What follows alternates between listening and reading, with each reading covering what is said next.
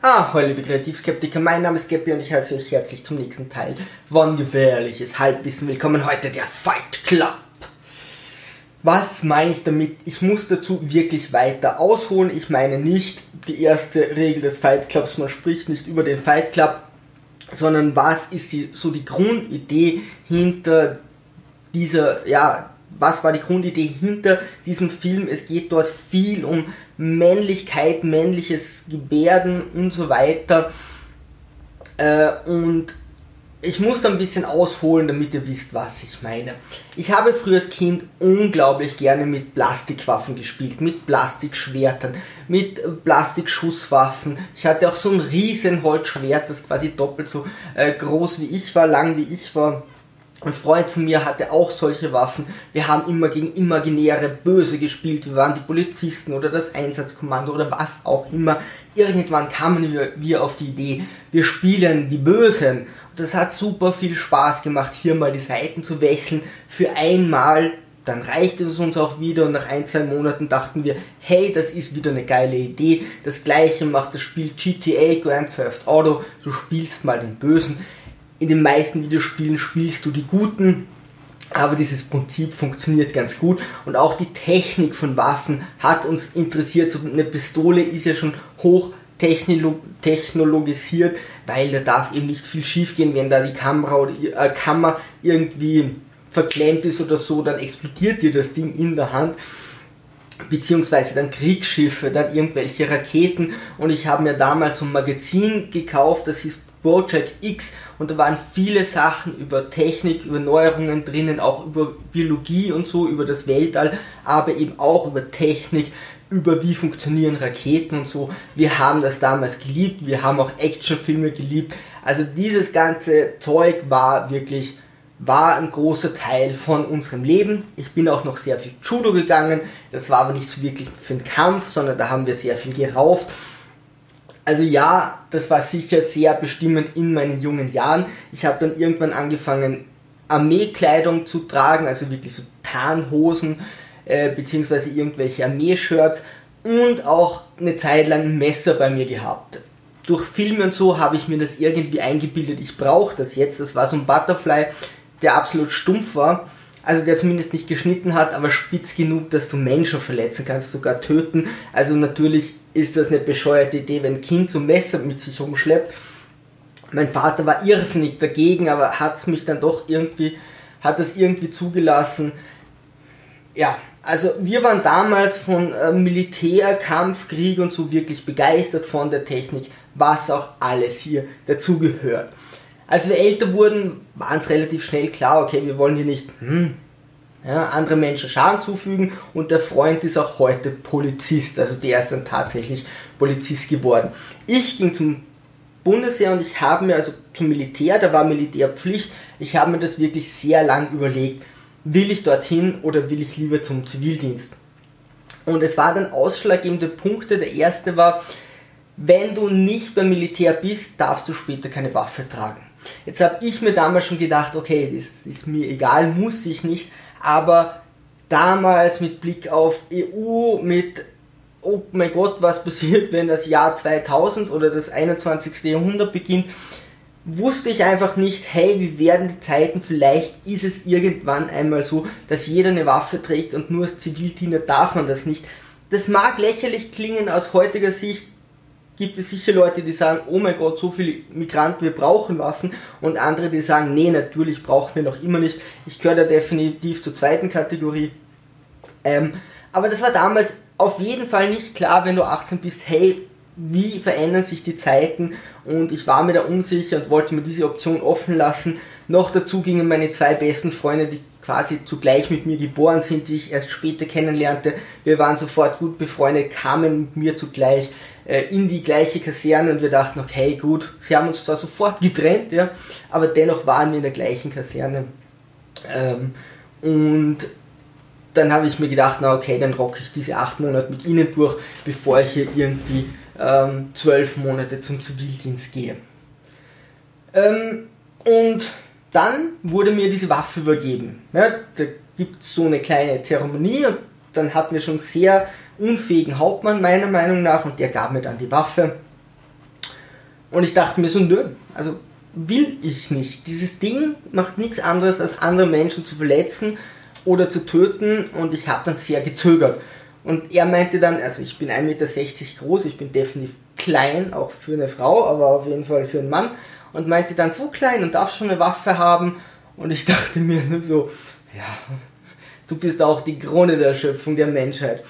Und natürlich übernimmst du das Ding irgendwann, aber ich dachte mir auch so, Mathematik des Krieges, wenn zwei Nationen gegeneinander gehen, naja, die, die da unten kämpfen, sind selten die, die das wirklich wollen. Das sind eher Politiker und sobald ich, ich kann aus Notwehr einen erschießen, sobald ich zwei erschieße, ist ein Mensch mehr gestorben, als wäre ich tot. Was mache ich mit dieser Waffe? Ich gehe doch, nicht, geh doch nicht rum in ein anderes Land und schieße auf Leute oder schieße auf arme Leute, die zu uns wollen. Hm, also da müsste schon eine böse Alien-Nation angreifen, dass mir das so ganz klar wäre. Also ich mochte dieses Ding eigentlich überhaupt nicht. Waffen waren entzaubert. Es war überhaupt nicht mehr so fantastisch, diese Dinge zu haben. Natürlich hatten wir das Schusstraining, natürlich kannst du dich da reinsteigen und es kann Spaß machen, aber mir war dieses Ding immer sehr suspekt, weil ich, ja, nicht so den Sinn dahinter sehe hinter einer Waffe. Aber man könnte natürlich sagen, Waffen beschützen uns. Ja, wenn keiner im Land eine Waffe hat, dann musst du auch keine haben, um dich zu beschützen. Und was dann Unfällen passiert und Amokläufe und weiß Gott was, ja, ohne Waffen würde das alles nicht funktionieren. Aber okay, gut. Ich habe hier eine Waffe. So.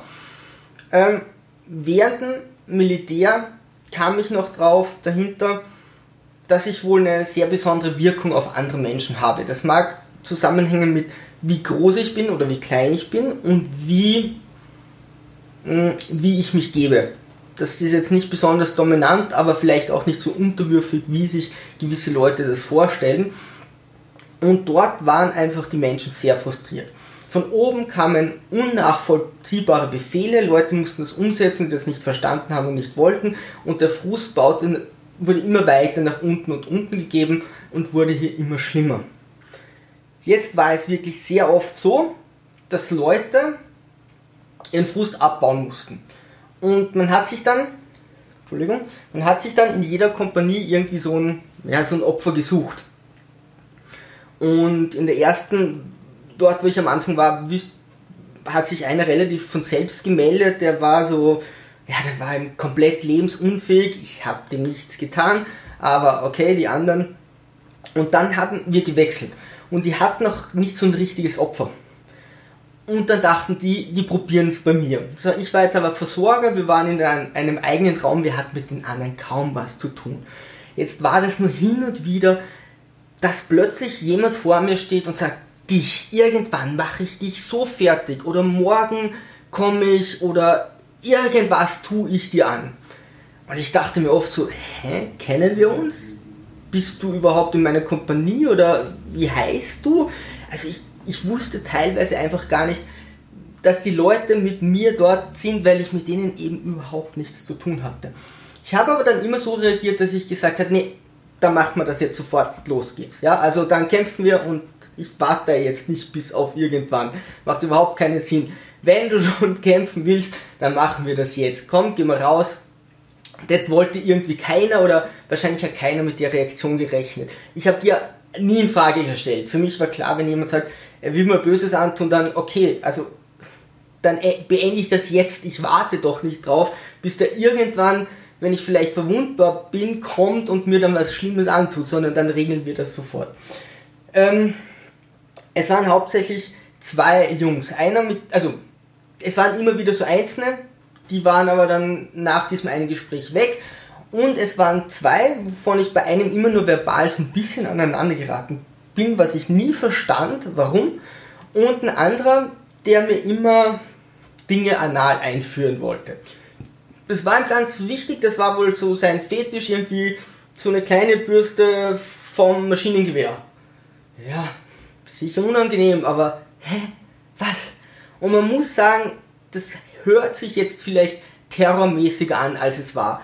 Ich konnte damals immer zu Hause schlafen, also wir haben alle immer zu Hause geschlafen. Es war nicht die Chance, dass sie uns in der Nacht irgendwo überfallen. Ich war mit denen nie unterwegs, ja. Ich hatte mit denen fast keinen Kontakt. Also es war relativ leicht mit diesen Drohungen umzugehen. Und der eine wollte mir dann immer, weiß Gott, was immer in den schieben, wo ich mir dachte, okay, ja. Hm. Ja, wenn ihm das so gefällt, darüber zu sprechen, soll er es ihm machen. So, dann mussten wir einmal eine Übung mit diesen Leuten machen. Und zwar über, äh, da war ein, ein Rekrut, der konnte, der bekam nichts auf die Reihe, jetzt mussten wir über so ein äh, Schneefeld laufen. Und mit meiner Größe ging mir der Schnee eben bis zu den Hüften. Ja. Da war klar, also ich war danach komplett fertig. Das war für mich doppelt so anstrengend als für alle anderen. Und ich hatte nicht gefrühstückt. Ich kannte das schon vom Judo her, wenn du wirklich vollkommen die Muskeln übersäuert hast und keinen Zucker in dir hast, dann brichst du einfach zusammen. Und ich stand da so hyperventilierend da, ich wusste, das dauert jetzt so 15 bis 20 Minuten. Und dann sagt der Vorgesetzte, bringt ihn bitte ins Krankenrevier und sagt dem, der mir immer Sachen in meinen Hinterschieben wollte, er soll mit mir gehen. Und da dachte ich mir so, damn it, das könnte jetzt schlecht ausgehen. Und plötzlich war der total nett. Was so ein Militärpunkt ist, dass du so viel Frust hast, dass die Leute ihren Frust ablassen. Wenn du gegenhaltst, wollen die das gar nicht mehr. Ja? Und äh, wenn du dann aber ein Problem hast, schweißt die Leute teilweise sehr zusammen. Das ist eine fragwürdige Psychologie, weil sie unter viel Stress passiert und nicht so ehrlich ist, aber plötzlich kümmern sich Leute um dich. Fragwürdige Sache, alles nicht Fight Club Prinzip, ja, alles nur Vorgeschichte. Wir kommen an diesen Punkt zurück. Aber vorher gehen wir eben weiter. So, ich habe dann gemerkt in meinem Leben, okay, hin und wieder sehen mich Leute oder haben sehr seltsame Vorstellungen von mir. Auch spätere Freunde meinten, sie konnten mich am Anfang gar nicht leiden, sie konnten nie sagen warum und plötzlich mochten sie mich total. Das mag sein, dass ich einfach seltsam auf Leute wirke.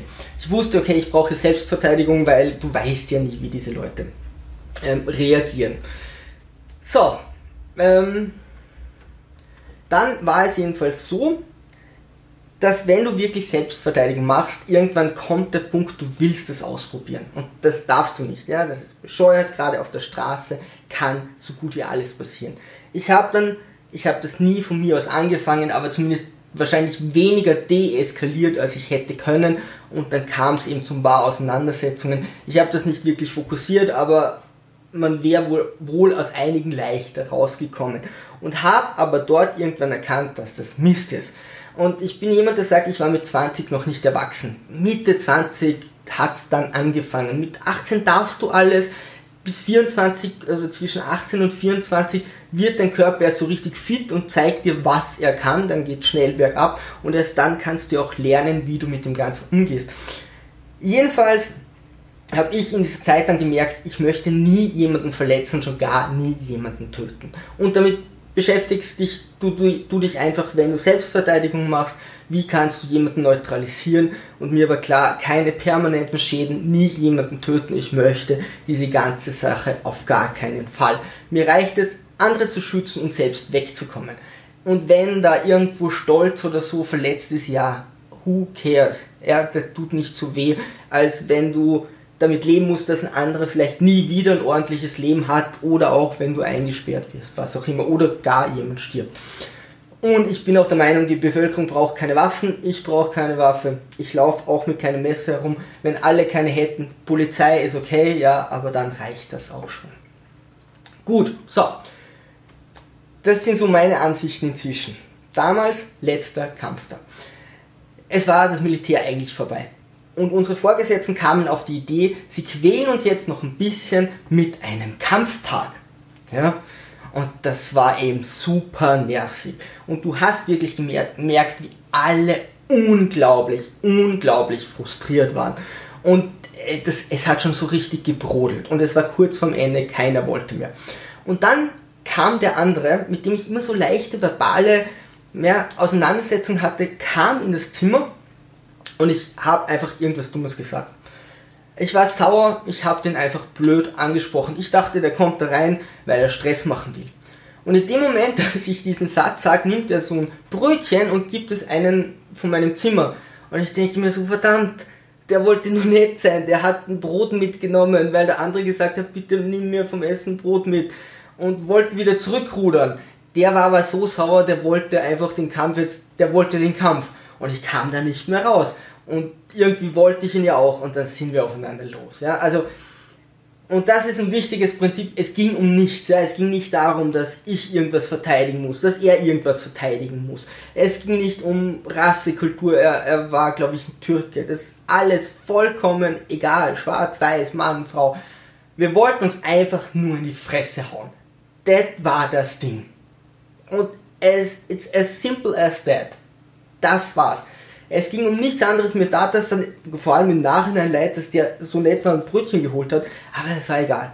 So, wir haben einfach so lange gekämpft und zwar ohne Rücksicht auf Verluste, bis wir nicht mehr konnten. Und wir waren in so einer relativ pass, äh, äh, ausgeglichenen Situation. Er hatte ein bisschen die Oberhand, das will ich ganz fair zugeben. Aber eigentlich war es ein Unentschieden und wir haben uns dann auch mehr oder minder darauf geeinigt und sind wieder auseinander. Und nach so einem Kampf ist alles ruhiger. Es ist alles weiter weg. Alle Probleme sind plötzlich viel weniger schlimm. Ich wusste, ich hatte vorher mit dem Vorgesetzten noch ein Problem gehabt, das wird mich wieder treffen. Es war mir egal. Der hat dann mit mir gesprochen, hat gemerkt, der kommt bei mir überhaupt nicht mehr durch und das verpuffte dann auch. Es war mir so egal, dass ich auf diesen Kampftag muss. Es war mir alles so vollkommen egal. Es war einfach alles so ruhig, schön, als würdest du am Strand in der Sonne liegen. Ich habe den Typen dann oben beim Kampftag auf dem Berg wieder getroffen. Wir haben miteinander gesprochen, als wären wir seit Jahrzehnten die besten Freunde.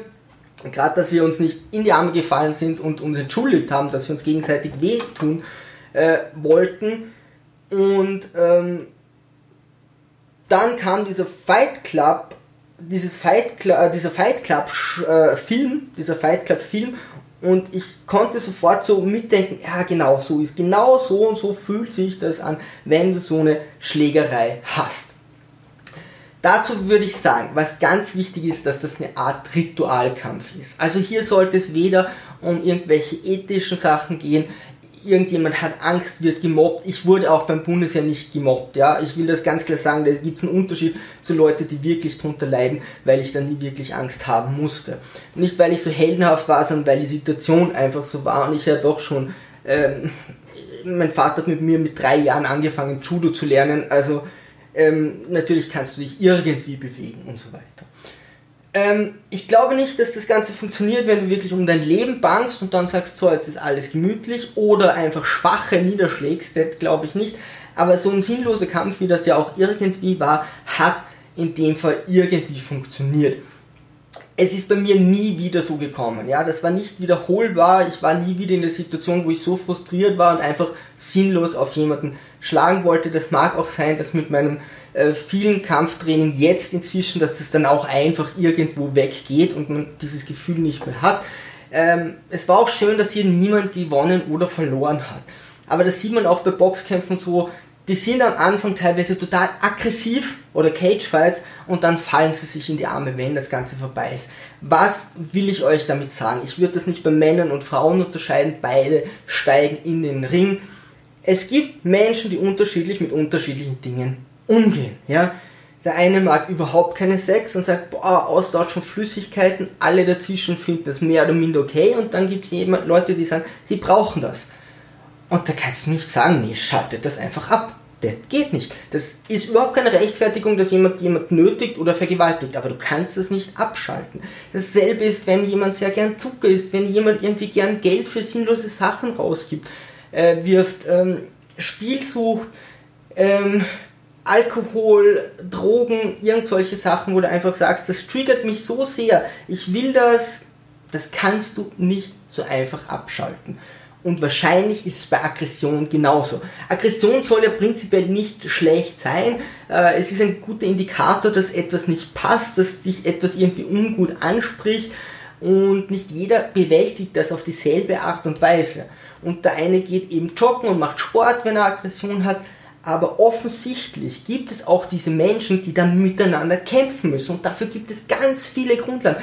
Judo, Karate, Taekwondo, Boxen, Thai-Boxen, Kickboxen, die ganzen Cage-Fights, Brazilian Jiu-Jitsu, es gibt, ich könnte jetzt wirklich noch lange aufzählen, es gibt so viele Wettkämpfe, die wir haben, wo du sagst, will ich gar keinen Kontakt, will ich Semikontakt, will ich Vollkontakt, will ich wirklich den anderen ausnocken, will ich sogar, es gibt ja sogar Cage-Fights, ohne Handschuhe quasi auf Leben und Tod, das nie offiziell da wäre. Es gibt auch im Osten ein paar so Leute, die veranstalten das auf irgendwelchen Plätzen, ja, filmen das, geben das auf YouTube. Das ist alles nicht offiziell, da könntest du sterben.